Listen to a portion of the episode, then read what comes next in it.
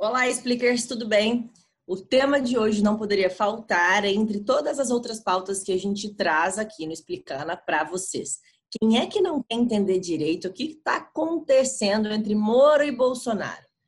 De que lado ficar, em quem acreditar, o que está acontecendo? De repente, um dos principais ministros do atual governo, um dos grandes pilares que trazia uma segurança para a população, simplesmente pediu demissão por alguns fatores que a gente ainda não sabe se são verídicos ou não. Bom, a gente não vai discutir só a veracidade dos fatos, porque eu acho que também é difícil para todo mundo entender, mas hoje eu tenho como convidado um analista político que vai trazer um panorama completo sobre o que está acontecendo e, pelo menos, para contribuir com o nosso entendimento sobre a atual situação. Para quem já conhece o podcast Explicando, a gente vai dividir o episódio em três pedaços. No primeiro, o Vitor vai se apresentar e trazer um atual panorama da política brasileira. No segundo bloco, a gente vai falar especificamente sobre esse imbróglio entre os dois nomes mencionados. E no último bloco, traremos um pouco de perspectiva para o futuro em relação à diretoria da Polícia Federal e também da AGU, mais conhecida como Advocacia Geral da União.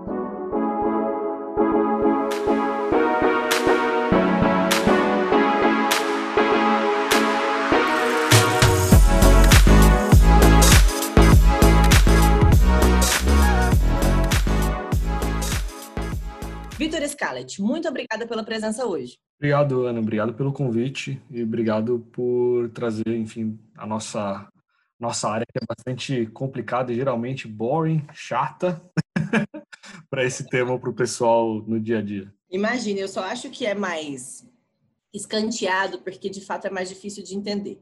Mas é por isso que você está aqui hoje para ajudar todos nós, explicas, expliquetes and, of course, explicando, a entender um pouco do que está acontecendo nesse momento. Se você pudesse apresentar, por favor. Obrigado. É, eu sou analista político da XP Investimentos. Eu sou economista de formação e a gente tem um time bastante diverso aqui na XP, é, no time de política.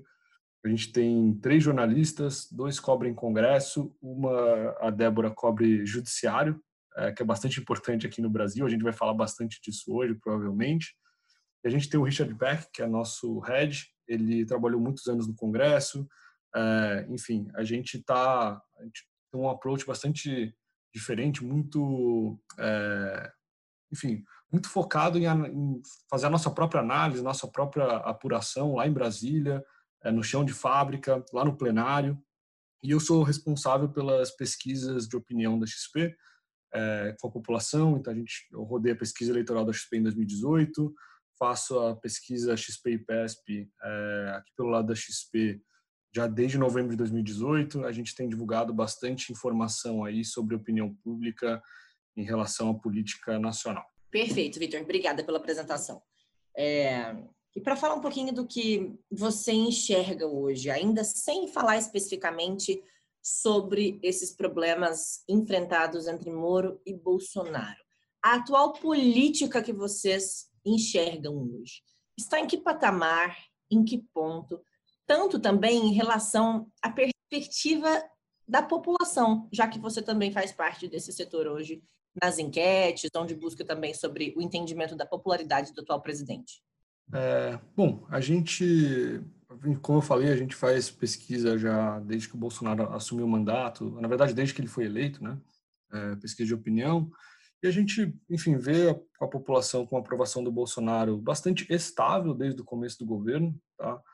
É, a gente, nós vimos várias casas de análise chegando a falar que o Bolsonaro ia derreter em algum momento. A gente passou por alguns episódios é, ao longo já do ano passado sobre, enfim, a gente teve o protesto dos protesto da educação em maio, a gente teve queimadas na Amazônia ali entre agosto e setembro, que também foi bastante complicado.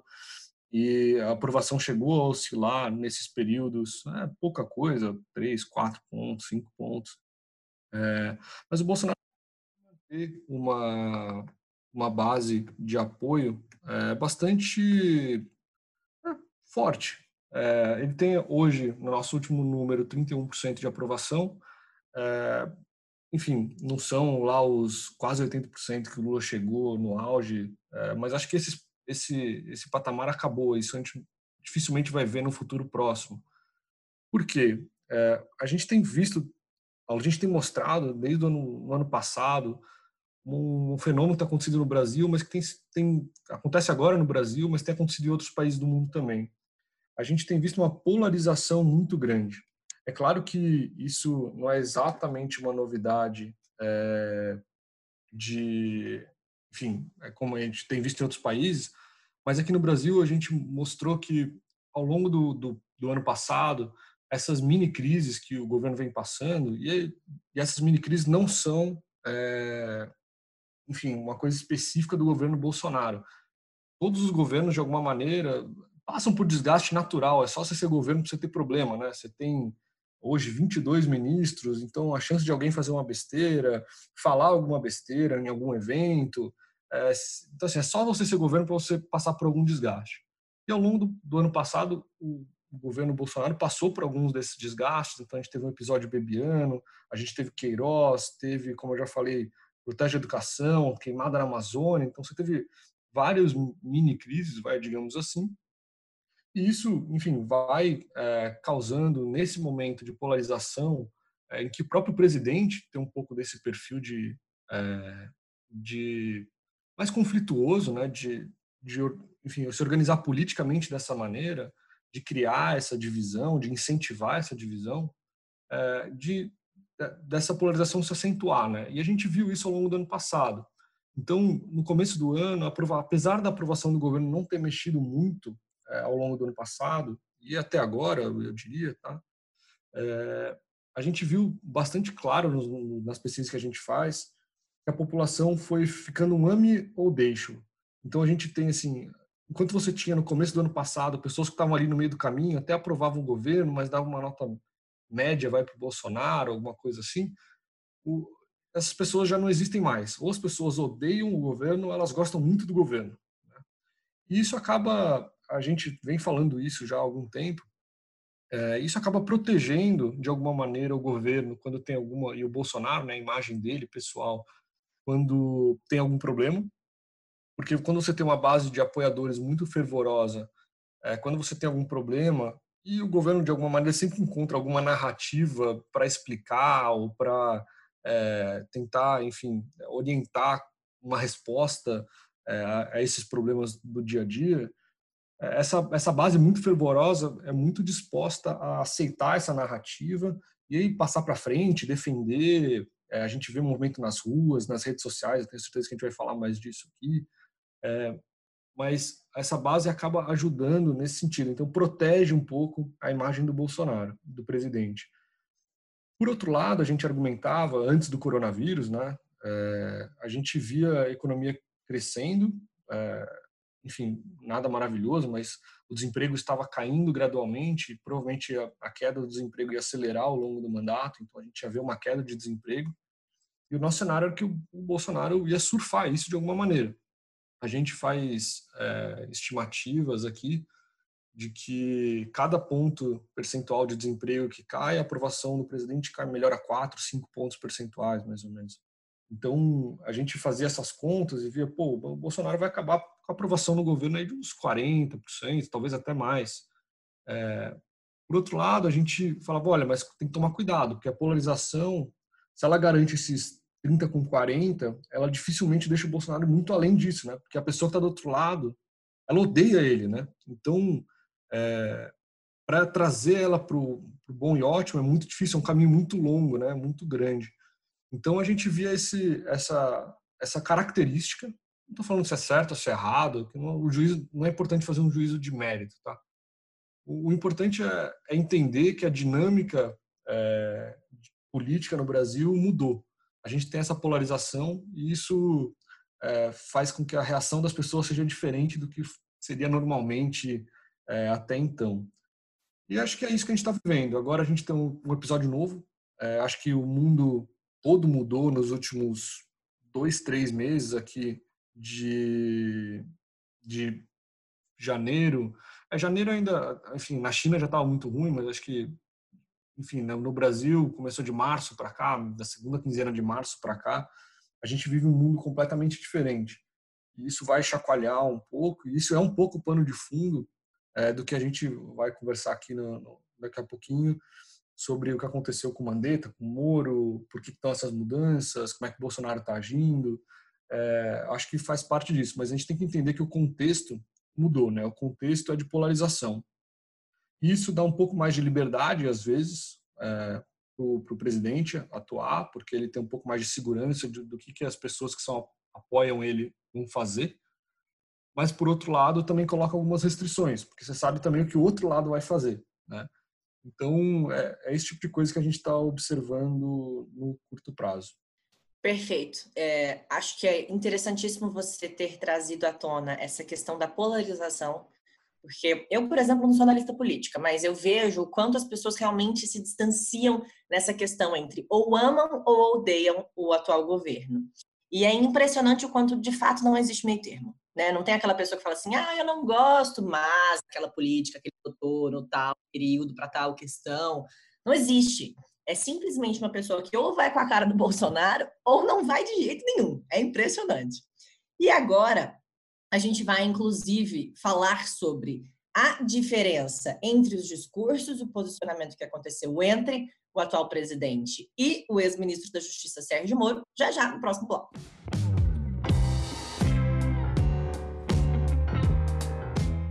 Muito bem, estamos aqui com Vitor Scalet, analista político da XP Investimentos, que já trouxe um panorama no primeiro bloco sobre o que a gente está vivendo hoje no cenário político no Brasil.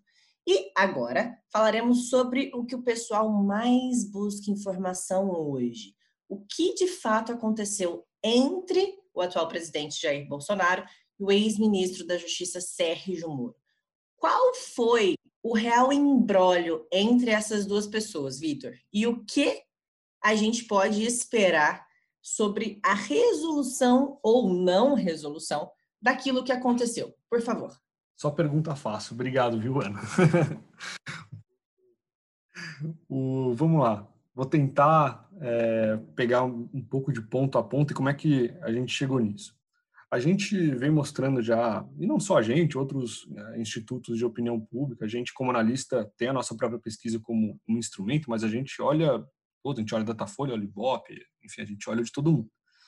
É, e os institutos, de maneira geral, vieram mostrando já desde o ano passado de que o Moro tem uma aprovação entre a população maior que a do Bolsonaro.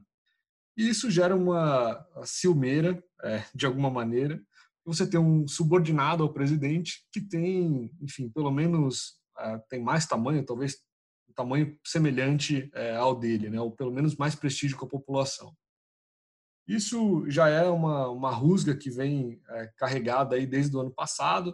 Tiveram alguns episódios já é, em que o presidente, é, de alguma maneira, constrangeu o ministro ou é, fez diferente. Né? Então, você teve. O Moro apresentou um projeto anticrime, o Congresso aprovou uma versão modificada dele, depois o Moro pediu veto, pediu que o presidente vetasse alguma das, das, das coisas que foram aprovadas pelo Congresso e o presidente não vetou, por exemplo. É, isso, enfim, para citar um exemplo, mas aconteceram é, em alguns casos ano passado de divergência pública entre o presidente e o ministro e um pouco o pano de fundo era essa ciumeira de alguma maneira, tá? É, nesse, isso também tem um outro componente que é os problemas enfrentados pelos filhos do, do presidente, às vezes não com intervenção direta, aliás, não há intervenção direta do, do, ministro da Justiça em qualquer tipo de investigação, mas, enfim, há especulações de que o presidente, enfim, estaria tomando algumas decisões com haja vista, né, com vistas em é, e essa foi uma acusação do ministro na, na entrevista de saída, é, que no pronunciamento, né, que ele fez na saída, um pouco tentando é, colar um pouco essas duas essas duas coisas, né, os filhos do os filhos do presidente e a atuação do presidente. É, agora vamos tentar falar o que, que a gente a gente apurou nas últimas nessa última semana. É, naquela quinta-feira, né, o, o Moro saiu na, na última sexta-feira, no dia deixa eu colar aqui, no dia 24. No dia 23 já começaram alguns rumores de que poderia, de que teria havido esse pedido de demissão. A gente apurou e, e a gente apurou de que havia de fato havido esse pedido de demissão. O, a assessoria do ministro negou. A gente reforçou a nossa apuração de que havia pedido o pedido, enfim, teria acontecido o pedido, e ele de fato saiu na sexta-feira. É, enfim, o pano de fundo é esse, mas a gota d'água, acho que foi a substituição, sem dúvida, é, do presidente, do desculpa, do diretor da Polícia Federal, é, Valeixo, que era, enfim, ligado ao, ao ex-ministro, agora ex-ministro Sérgio Moro, e que, enfim, de alguma maneira representava junto com ele esse combate à corrupção, era do núcleo da Lava Jato, é, e a troca, a substituição é, desse subordinado do ministro é, diretamente pelo presidente, apesar de legal, tá? A lei permite com que o, que o presidente faça essa troca, gerou uma insatisfação no ministro, que viu uma intervenção ali no seu trabalho e, enfim, saiu dessa maneira ruidosa. É, quem estava certo, quem estava errado, é difícil dizer, né? A gente vai ver isso. A gente teve a Procuradoria Geral é, pediu investigação sobre as alegações que foram feitas é, pelo ministro Sérgio Moro. O, é, o, STF ontem, o ministro Celso de Mello, permitiu essa que esse inquérito tenha prosseguimento. Então, os fatos investiga os fatos levantados ali, quer dizer, as alegações levantadas ali pelo pelo ministro Sérgio Moro é, vão ser investigadas, é, ele vai ser ouvido, é, provavelmente vai ter que apresentar provas, para ver como é que isso vai evoluir. Tá?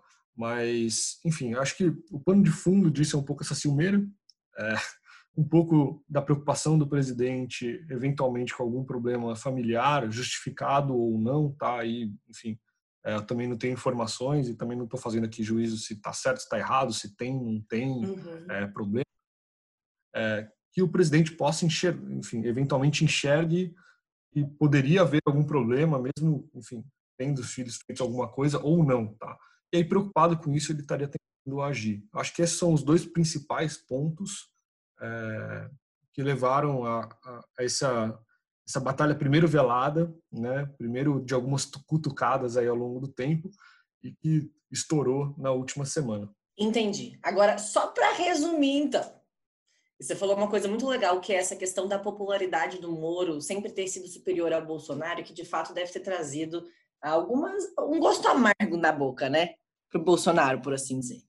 Mas o que eu gostaria de entender aprofundadamente é um pouco do que o Moro declarou no discurso dele em relação à interferência política do presidente no cargo de diretoria da Polícia Federal. Isso vocês enxergam como uma verdade? Olha, a gente, a gente não tem informações para dizer quem está certo eh, nesse caso. O que eu consigo dizer é, é olhando pesquisas de opinião pública é, realizadas depois da, dessa discussão em público entre o presidente e o agora ex-ministro, é, é, que a população acredita que o Moro é, acredita mais no Moro do que no presidente. Acho que é a afirmação mais, mais justa que eu consigo fazer. A gente não tem elementos para dizer é, quem quem está certo ainda, tá? Mas a população, isso a gente tem dados, é, acredita mais no ex-ministro do que no presidente. Entendido. De fato, é complicado é, analisar o que está acontecendo, mas esse dado já é legal para a gente entender que a população dada a interpretação dos atuais fatos, acreditam mais no Moro do que no Bolsonaro. Acho que tem muita estrada ainda pela frente para a gente avaliar com o tempo é, e enquanto a gente vai vivendo aqui em solo brasileiro.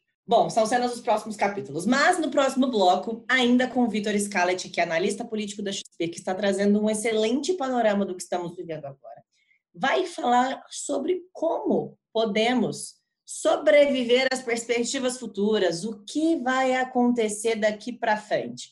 Já temos nomes tanto a AGU, que é a Advocacia Geral da União, quanto para a Diretoria da Polícia Federal, quanto para o Ministério da Justiça. E o que vamos ver daqui para frente com esses nomes nesses respectivos cargos? Já já.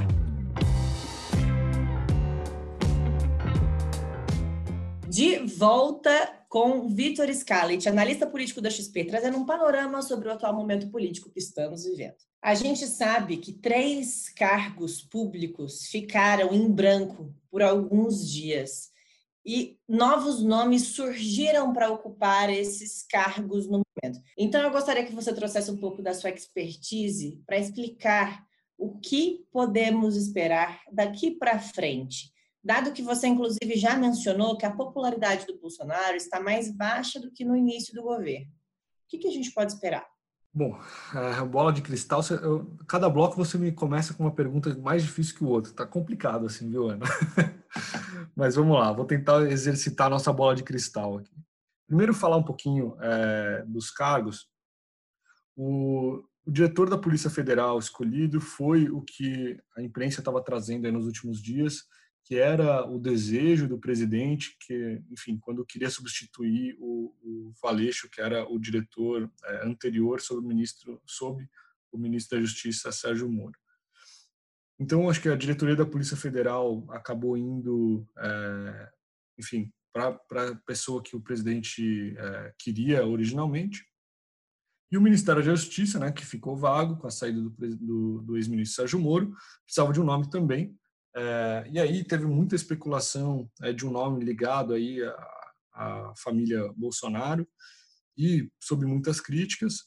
E o presidente decidiu hoje, na terça-feira, dia 28, é, publicou no Diário Oficial a nomeação do André Mendonça, que ele é o advogado, era né, o advogado-geral da União, é, cargo que agora, enfim, também foi, foi preenchido, mas que é um, uma pessoa de estrita confiança do presidente, é, para ser o seu ministro da Justiça, era um nome cotado é, para esse ano assumir uma vaga no STF, é, com, a, com, a, aposentadoria do decano.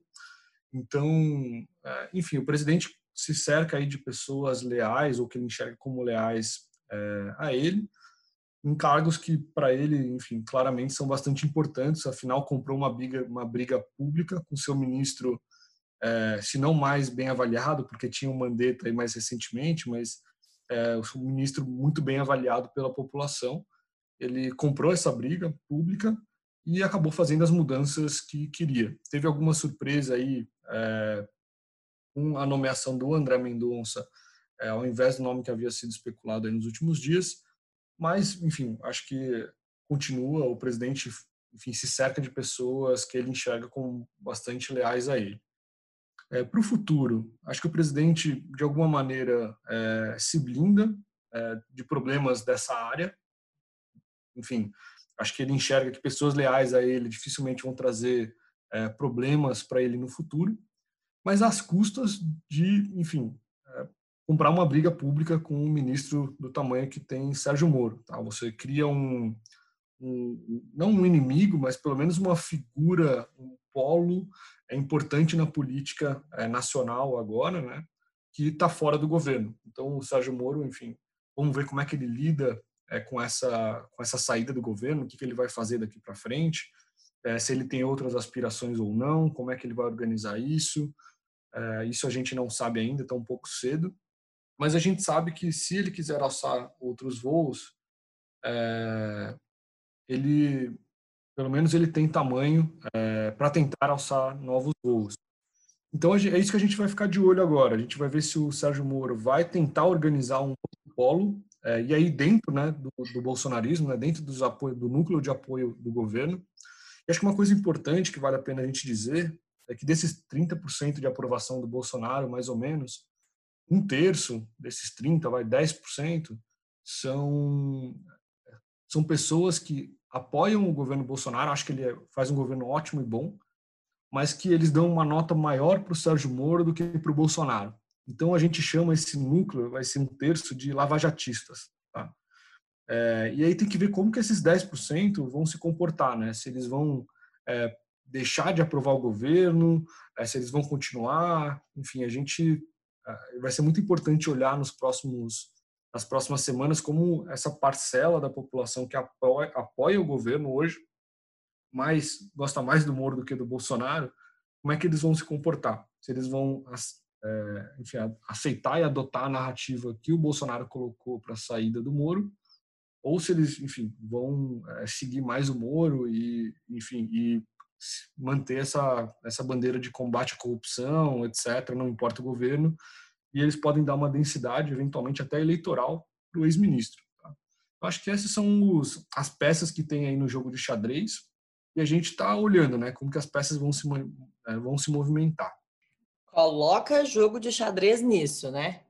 Já ouvi até comentário dizendo que é um House of Cards brasileiro, aquele seriado incrível que mostra todas essas artimanhas políticas existentes dentro do governo norte-americano.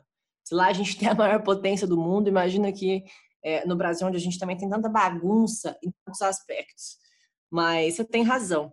É, acho que são, são diversas características a serem levadas em consideração, não só as tomadas de decisão que são feitas dentro da esfera política, mas também a popularidade dessas pessoas que tomam a decisão ao longo da história.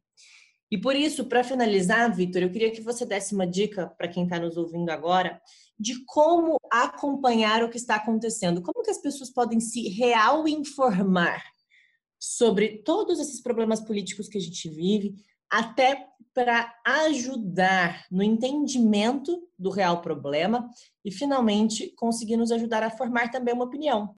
Olha, eu, pode parecer até polêmico, mas eu diria que a imprensa tradicional ainda é a melhor fonte de informação. É, de, enfim, se você puder ler mais de uma fonte, é, você quer ler mais de um jornal é, sobre o mesmo, ou pelo menos várias se você está interessado em um tema, talvez ler mais de uma reportagem, de mais de um jornal sobre aquele tema, talvez até se você tiver algum, algum receio com viés, alguma coisa assim. É, mas acho que ainda é a melhor fonte. E a gente, enfim, também está à disposição aqui na XP. É claro que o nosso viés é, não é só só olhar política por olhar política. No fim do dia, a gente tenta é, trabalhar um pouco essas informações justamente para deixar mais redondo para quem precisa tomar decisões de investimento especificamente. Então, a gente olha a política com esse viés para tentar ajudar os nossos clientes, é, não importa o tamanho, a tomar a melhor decisão de investimento. Então, a gente também tá tem os nossos conteúdos aqui no site de conteúdo da XP. A gente tem o nosso podcast, se alguém quer fazendo aqui o jabá, é, a gente tem um podcast semanal de política, chama Frequência Política e está disponível em todas as plataformas. E a gente, nele, a gente todas as sextas-feiras a gente mostra enfim, o que aconteceu na semana, o que, que deve vir na semana seguinte, o que, que foi importante para o mercado, é, que é, enfim, a gente está olhando ali no Congresso. Então, a gente tenta é, trazer essa informação já um pouco mais processada para quem está tomando decisão de investimento. Perfeito. Eu, por exemplo, não conhecia esse podcast. Já estou procurando para até participar um dia. É bastante divertido. É um bastante descontraído. Com certeza, se eu puder uh, contribuir de alguma forma. Para quem está nos ouvindo agora, já é uma dica bastante interessante para acompanhar tudo isso. Estou olhando aqui os episódios enquanto a gente está falando. Inclusive, tinha aqui episódios falando sobre os impactos da permanência ou não do ex-ministro da Saúde, Luiz Mandetta, and so on, né? Então, diversas informações aqui. Já são, inclusive, 57 episódios. Bom, eu acho que eu perdi muita coisa. Dá para chegar pronta para a segunda temporada aqui. Vitinho, muito obrigada pela participação, pela presença. Eu gostaria também de dizer a quem se interessa pelo assunto e quem gostar de acompanhar informações, conhecer o site que se chama conteúdos.xpi.com.br, onde inclusive o Vitor, que está presente aqui hoje, contribui com a sua expertise e conhecimento para alimentar as informações dentro desse site na aba de política. Por fim, existe uma página no Instagram que é do Paulo Gama, que inclusive faz parte do time do Vitor Scalet, que trouxe todas essas informações brilhantes para nós hoje que se chama O Paulo Gama. E lá ele posta bastante informação que é trazida dessa área de política da XP, onde o Vitor Scalet, aqui presente hoje, também faz parte. Então, vale a pena segui-lo também para o entendimento do que está acontecendo no Brasil através de algumas informações que a gente se chama, que a gente através de algumas pílulas de informação, né? Uns stories, uma foto no feed, algo para a gente de fato ir acompanhando a evolução de todo esse processo. Bom, Vitor, muito obrigada pela sua presença mais uma vez. Eu sei que você tem um tempo bastante escasso, principalmente nesse momento sendo muito demandado. Então, eu agradeço de verdade a janela que você dedicou ao podcast do Explica Ana hoje. Muito obrigada por toda a sua contribuição. Imagina, obrigado vocês, obrigado Ana, obrigado Matheus que está ajudando a gente aqui também. É, a gente está à disposição, nosso conteúdo está disponível no site, como a Ana falou, tem no podcast, tem na página do Paulo Gama, e a gente, enfim, espero poder ajudar vocês, é, que a gente possa ajudar vocês a tomar uma decisão sempre é, melhor para investimentos e, claro, também ficar mais informado sobre o tema política, que às vezes é bastante árido.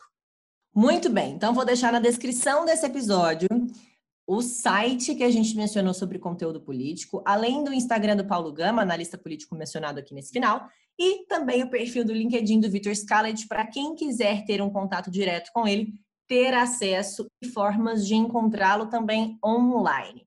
Não se esqueçam de se inscrever no canal da Explica Ana e também encontrar a página em outras redes sociais, como o próprio LinkedIn, Twitter, Facebook e outras plataformas de podcast para vocês divulgarem para todos os seus amigos e fazer com que todo mundo de fato entenda sobre o que a gente está vivendo no momento. Muito obrigada pela audiência e até a próxima semana.